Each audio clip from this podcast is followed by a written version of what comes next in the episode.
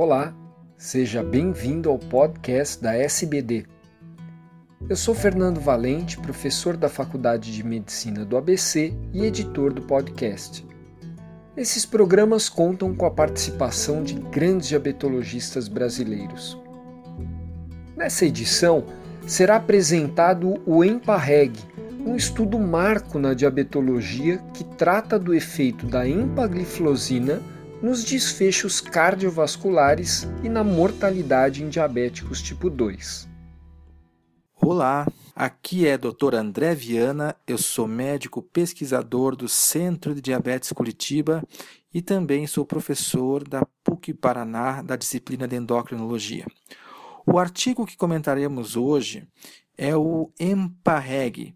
O EMPA-REG foi a grande sensação, a grande vedete do último Congresso Europeu de Diabetes, realizado na cidade de Estocolmo, e também foi publicado no mês de setembro, no dia 17, no New England Journal of Medicine. O EMPA-REG foi um estudo realizado com a empagliflozina, um inibidor do SGLT2 em adição ao tratamento padrão e o que estava sendo avaliado era a morbidade e mortalidade cardiovascular nos pacientes com diabetes tipo 2 com alto risco cardiovascular. Então foram comparados três grupos, o grupo de empagliflozina 10 miligramas, 25 miligramas ou placebo. A dose era uma vez por dia. E o desfecho primário para esse estudo foi a morte por qualquer causa cardiovascular. Era um desfecho composto, então, de morte cardiovascular ou infarto do miocárdio ou AVC isquêmico não fatal.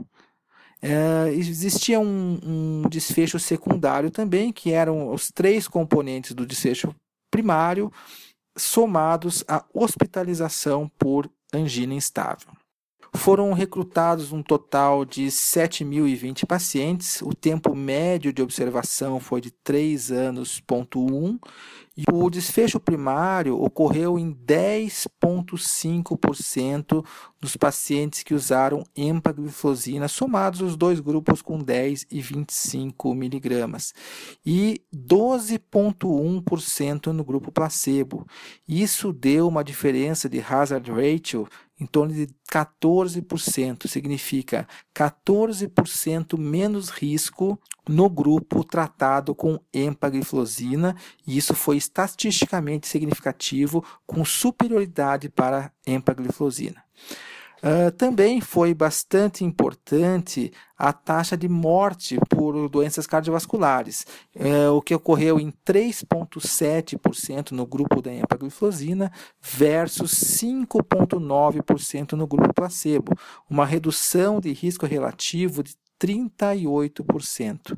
A hospitalização por insuficiência cardíaca que havia sido demonstrada um pouco mais alta em alguns estudos com inibidores de DPP-4, foi menor também nesse grupo com empagliflozina em relação ao placebo, uma taxa de 2,7% nesse grupo de empagliflozina contra 4,1% de hospitalização no grupo placebo. O principal evento adverso no grupo da empagliflozina foi um aumento na taxa de infecção genital, nenhum aumento importante em outros eventos adversos. Para entender a importância desse estudo, quando a gente compara com estudos antigos, estudos mais antigos que foram grandes marcos na redução de risco cardiovascular, precisava se tratar, por exemplo, com simvastatina 30 pacientes durante 5 anos e meio para prevenir uma morte cardiovascular.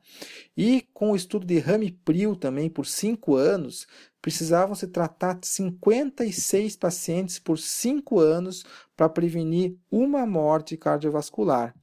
Já no grupo empagliflozina, apenas 30 pacientes tratados por 3 anos são necessários para prevenir uma morte cardiovascular, o que mostra bastante significância mesmo desse tratamento e o seu potencial em prevenir a mortalidade nos pacientes com diabetes tipo 2.